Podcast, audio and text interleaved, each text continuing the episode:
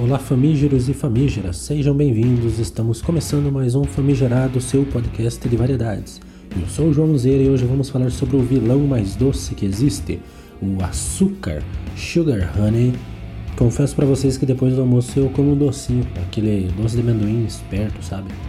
Com açúcar e com afeto, recebo minhas especialistas, a educadora física Jennifer Rafaele e Camila Oliveira, nossa nutricionista.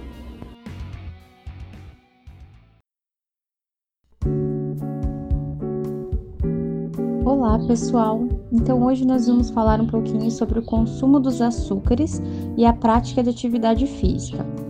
Então será que o açúcar ele é um vilão para o nosso organismo? A resposta é sim e não. Como qualquer outro alimento, o açúcar consumido de forma correta em quantidades adequadas pode trazer benefícios ao nosso corpo. Então o açúcar ele ajuda na produção da serotonina, que é um neurotransmissor que, entre outras funções, regula o nosso sono, o nosso humor. Além disso, o açúcar é um carboidrato gerador de energia para o nosso corpo. Então, qual que é o grande problema? É o consumo excessivo, que pode acarretar sérias doenças, como diabetes tipo 2, a obesidade e quando nós falamos de açúcar, não falamos apenas daqueles docinhos comprados em mercearia ou aquele açúcar branco que a gente adoça o café. A gente fala também sobre alguns produtos que possuem açúcares em suas composições. Então, o açúcar está escondido em vários alimentos, como as massas, os hambúrgueres, bacon e pasmem, o açúcar também está escondido em algumas carnes e sal, gente. Então, é preciso ter um cuidado muito grande nas escolhas dos alimentos. E qual que é a relação do açúcar e atividade física? Então, assim, pessoal, a atividade física ela entra como uma solução. A prática regular ela aumenta o fluxo sanguíneo muscular. E o que, que acontece? É, Aumentando esse fluxo, ele facilita a ação da insulina e a captação da glicose, ou seja, ela regula os níveis glicêmicos. Então, atividade física é melhor do que qualquer remédio, previne o aparecimento das doenças e ajuda também no tratamento de doenças já desenvolvidas. Então, gente, não há como ter saúde e qualidade de vida sem praticar algum tipo de atividade física regular. Comece já, comece hoje.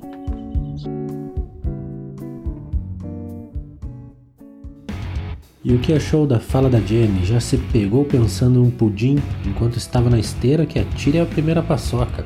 Em seguida vamos falar com a Camila Oliveira, ela é nutricionista e vai falar sobre os efeitos da ingestão exagerada de açúcar.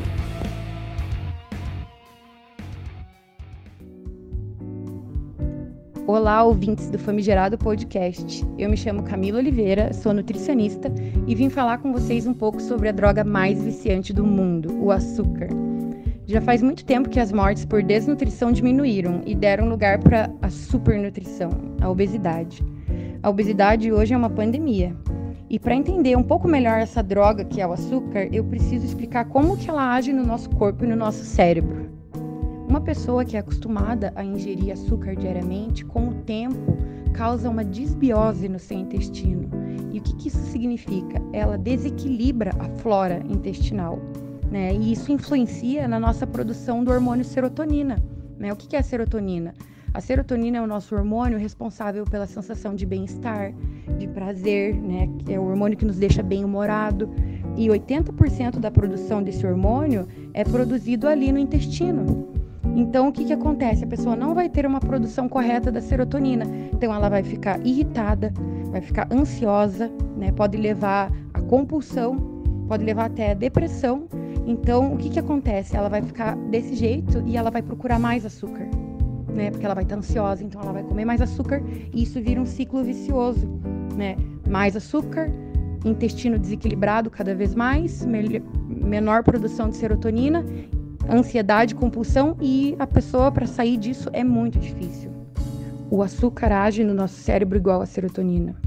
Né? Uma pessoa que come uma sobremesa açucarada vai sentir ali durante 20 minutos bem-estar, vai sentir prazer, é como se fosse a serotonina agindo. Então, logo depois que passar esse tempo, ela vai sentir culpa. Assim como, por exemplo, um usuário de drogas sente a culpa depois do uso. Existem vários estudos que relacionam o açúcar com algumas drogas. Existe um específico que ele observa usuários de cocaína, heroína e açúcar. E eles analisam esse consumo por um exame que se chama termografia, que é um painel que no momento que eles estão utilizando as substâncias, ele pisca o local do cérebro que está sendo ativado no momento do uso. E nesse estudo eles comprovam que o açúcar, a heroína e a cocaína agem exatamente no mesmo lugar do cérebro. E ainda mais comprova que o açúcar pode ser até oito vezes mais viciante do que essas drogas. É, então, assim, tem que sim ser considerado uma droga.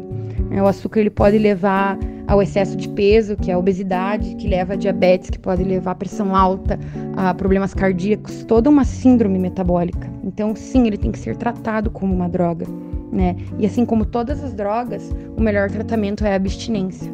Mas, claro, uma pessoa que está nesse nível de vício em açúcar tem que procurar um profissional, um nutricionista, para traçar ali a melhor estratégia possível, né? Que ele se adapte para se curar desse vício. É isso, pessoal. Muito obrigada pelo convite e até a próxima.